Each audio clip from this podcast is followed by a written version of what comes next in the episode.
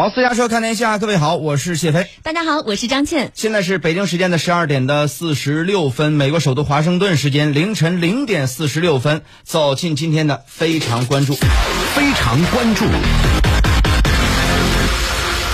当地时间八月二十二号，安东尼·福奇博士宣布将于今年年底辞去美国国家过敏和传染病研究所所长以及拜登总统首席医疗顾问的职务。福奇表示：“我今天宣布，我将辞去美国国家过敏和传染病研究所所长和免疫调节实验室主任的职务，以及拜登总统的首席医疗顾问一职。我将在今年的十二月离职，去追求我职业生涯的下一篇章。”当天，美国总统拜登在一份声明当中赞扬了福奇的工作。拜登表示，福奇博士对于公共卫生事业做出了诸多贡献，挽救了美国和世界各地的很多生命。在他离职之后，我知道美国人民和整个世界将继续从福奇博士的专业知识当中获益。接下来，我们来通过一个声音小片了解一下。福奇现年八十一岁，于一九六八年加入美国国立卫生研究院。一九八四年，美国艾滋病肆虐。福奇被任命为美国国家过敏和传染病研究所所长。从前总统罗纳德·里根到现任总统乔·拜登，福奇曾在七位总统手下任职。在美国国家过敏和传染病研究所服务了三十八年。福奇在任期间，帮助美国政府抗击过艾滋病毒、西尼罗河病毒、甲型 H1N1 流感、各种禽流感、埃博拉病毒和塞卡病毒等等，并且成为了美国政府抗击新冠疫情的代言人之一。新冠疫情爆发之后，福奇博士成为了美国和国外媒体的常客。在那段时间里，外界对于他的看法呈现两极分化。虽然他赢得了众多粉丝，但是也激怒了一批右翼人士。二零二零年，福奇告诉媒体，他和家人不断的受到死亡威胁。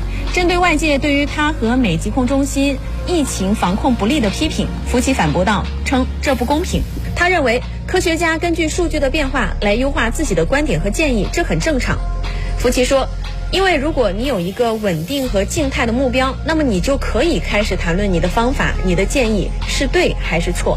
但是当这个目标随着新的病毒的变异体的产生而不断变化，而且呢，先前因为感染产生的自身抗体和疫苗都无法抵御这些变异体的时候，那么你必须向前看，你要保持足够的灵活性和开放的心态来应对现实世界中的问题。所以抗疫是非常难达到的目标。根据美国政客报道。今年八十一岁的福奇上周表示，他计划在拜登二零二五年一月任期结束之前卸任，具体的退休日期还没有决定。就为何不等到美国新冠疫情控制住再退休，他解释说，如果我要等到新冠消失再退休，那么到时候我将会是一百零五岁。福奇补充道。退休的决定和政治压力无关。美国福克斯新闻网报道称，福奇在节目中还重申了他对于2019年爆发的新冠病毒来自实验室而不是自然理论是保持开放态度。根据 BBC 稍早前的报道，2021年福奇邮件门披露，福奇曾坚定地支持新冠病毒起源于自然界的观点。不过，2021年5月开始，福奇突然一反常态地表示，不排除实验室泄露的可能。他在接受 CNN 采访时又说，他还是认为最大的可能是病毒从动物传给人类的。纵观人类历史，类似瘟疫的源头大多都是动物。但他同时又表示，对于实验室泄露说持开放态度。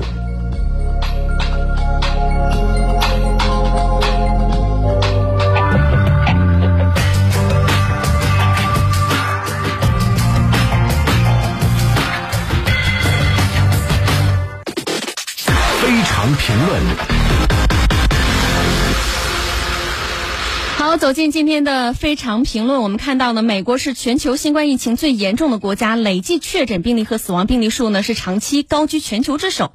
那截至到呃最新的一个数据呢，美国新冠肺炎累计感染病例已经达到了九千零五十五万六千七百八十例，累计死亡病例达到了呃一百零二万七千三百二十六例。那全球医疗技术领先、医疗资源丰富的美国，为什么会沦为最大的抗疫失败国呢？呃，我今天呢看到一个新闻呢，有点感慨，说这个美国的传染病的研究所所长啊，白宫的首席医疗顾问安东尼·福奇啊，宣布将在十二月卸任啊，正式退休了。那么就在几天前呢，美国的疾控中心，也就是我们说的 CDC 啊，它的主任叫做罗希尔·瓦伦斯基，公开承认。说 CDC 对新冠疫情应对不利啊，对猴痘病毒，对猴痘这个疫情应对也不利。美国的医疗体系已经到了急需改革的时候了。今天咱们借着这两件事儿，好好的跟大家聊一聊美国的医疗体系啊。那么在很多人印象当中，美国呢一直是全球军事实力最强的国家啊，每年国防的支出动不动就是七八千亿美元，这很舍得花钱呀。呃，但其实呢，美国政府每年花钱最多的其实并不是军事，而是医疗。你看啊，二零一九年财年，新冠还没出现，美国的医疗开支就高达三点八一万亿，占 GDP 的百分之十七点七。这两年呢，因为疫情和通胀影响呀，二零二一财年涨到了四点三万亿美元。拥有全球最强的医疗技术啊，每年投入又是世界第一。那么问题来了，就为什么还是控制不住疫情呢？我们看约翰霍普金斯大学的最新数据，美国的新冠累计确诊病例超过了九千五百万，死亡病例超过一百零六万。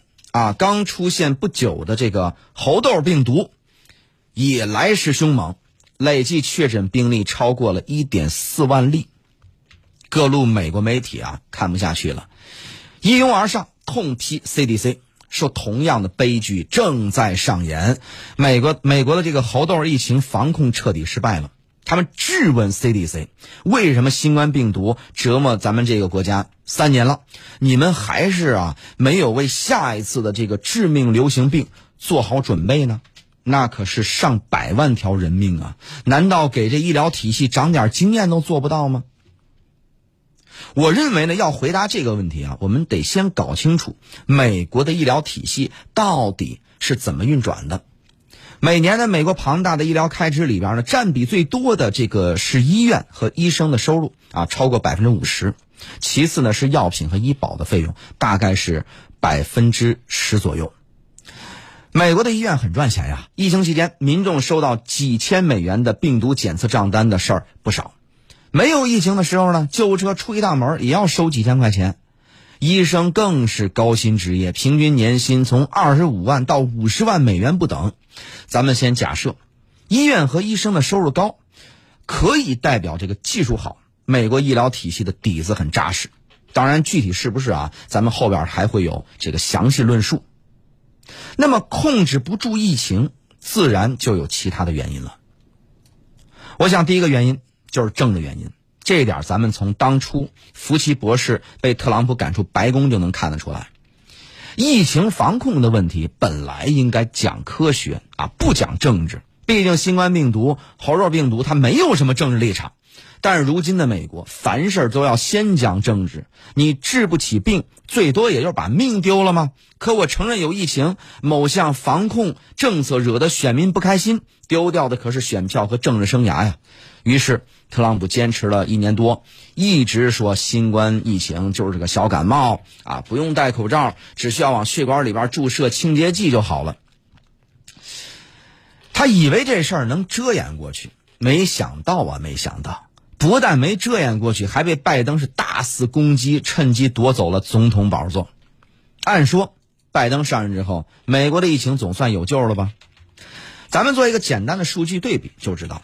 他宣誓就职的前一晚上，美国新冠疫情死亡病例大概是四十万，现在多少了呢？其实之前啊，我们也讲过，已经是一百零六万了。为了提振经济，拜登带领全美国一起躺平抗疫啊，搞得医疗体系负担是越来越重。之前承诺说拨款一百亿美元啊，帮助抗疫，一直拖着也没给。CDC 没钱用啊，当然是运转不畅了。而这呢又。带出了这个美国医疗体系崩盘的另一个原因，钱。咱们有很多网友呢被公知洗脑了，以为在美国看病全程免费。其实啊，完全不是这么回事在美国要想低价或者免费看病，得先交纳这个昂贵的医疗保险。一个正常的美国人每个月的这个医保大概是四百美元，只要你按时交，就能享受绝大部分的这个医疗服务。超过百分之八十的报销额度啊！你可不要觉得说四百美元不算多，美国人花美元他也挣美元呀。咱们这么解释吧，就是说你的月薪是五千块钱人民币，你愿不愿意每个月交四百块钱买医保呢？哎，你这么换算就可以了。你肯定也会赌一把，对吧？万一我身体倍儿棒，吃嘛嘛香，永不生病呢？美国就有大量这样的底层民众，他们要么交不起医保，要么交得起啊，这个也不想交。现在美国大概有三千万人没有任何的医保，看病呢得全程这个自费。那么这个自费的费用啊，可就不一般了。其他的咱先不说，单说一个普通门诊的挂号费，可能就超过一百美元。那你要说了，我就是买不起医保，也没钱自费，病了怎么办呢？哎，美国的公立医院也会给你治啊，这是法律规定的，不治不行啊。只是治完之后，医院会给你发一份巨额的账单啊，等你有钱了再慢慢还呗啊。真是要还不起也没关系，等到医院就把你告到破产就行了。有人看到这儿啊，就会问了，说就算我破产了，医院不也收不到钱吗？这就体现出美国医院的精明之处了。他们会把这个这些亏损呢摊薄到啊那些有保险或者说是能自费看病的人身上，这样年复一年，美国的医疗支出呢就越来越高啊，医生和医院也就越来越赚钱了。在二零零九年的时候，时任总统奥巴马曾经提到过这个问题啊，他在国情咨文里边就说说美国每三十秒钟。就有一个人因为这个医疗问题破产，所以他要搞这个强制的医保。可是这个强制医保呢，不仅动了医疗业和保险业蛋糕，民众也认为干涉人身自由，不愿意买单呐。他前后搞了这么几年，勉强啊搞出一个半成品，又被后来上台的特朗普是一脚踢翻了。特朗普认为美国的医疗就应该全面市场化啊，有钱的就正常看病，没钱的就。看看还想吃点啥吃点啥吧，来吃啊！再投胎做个好人。就这么一个医疗体系，你说说怎么抵挡得住疫情呢？防控的源头拿不出有效的政策啊！地下这个底下的民众感染了，也可能有人不去治或者治不起，再加上有大批的要自由不要命的这个极端分子，美国这个防疫工作确实难搞。啊，当然了，疫情期间，美国政府呢还是拿出一笔钱了，支付底层民众的这个新冠的疫苗和治疗的费用，啊，一定程度上呢，啊，确实挽救了一部分的生命。这个咱们实事求是讲啊。可是现在呢，他们就连这笔钱都不打算继续给了。据白宫的疫情协调员证实，美国政府呢最早将于今年秋天停止采购啊新冠疫苗，取消免费检测和治疗。他说呢，白宫希望看到啊，明年整个防疫工作全部商业化。那么至于这个决定背后有没有保险巨头和医疗复合体的推动，我想大家好好想一想就明白了。